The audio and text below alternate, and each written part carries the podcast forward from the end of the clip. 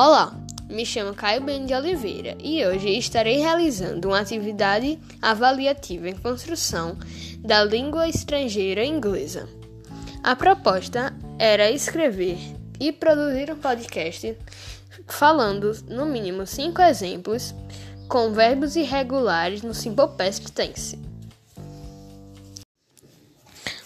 O Simple Past é usado para descrever ações já realizadas no passado.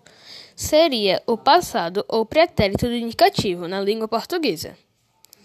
Os verbos regulares têm regras para colocá-los no passado, que a terminação é de. Às vezes é necessário alterar um pouquinho a palavra, mas às vezes é necessário só acrescentar o AD ou só o D. Mas hoje eu vou falar sobre os verbos irregulares, aqueles que se modificam totalmente no passado, como por exemplo o verbo buy, comprar, que no passado fica bought. Esse é um dos exemplos de verbos irregulares.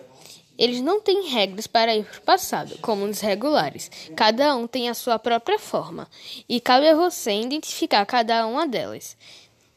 E esse foi a minha explicação sobre eles. E agora vai alguns exemplos.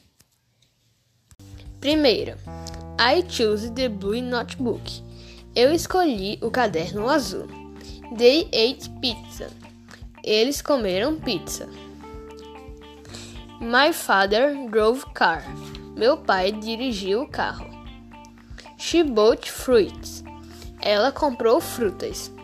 Today I learned science. Hoje eu aprendi ciências. We swept the house. Nós varremos a casa. Esse foi meu podcast. Espero que tenha ajudado a compreender um pouquinho mais sobre os verbos irregulares. Até a próxima!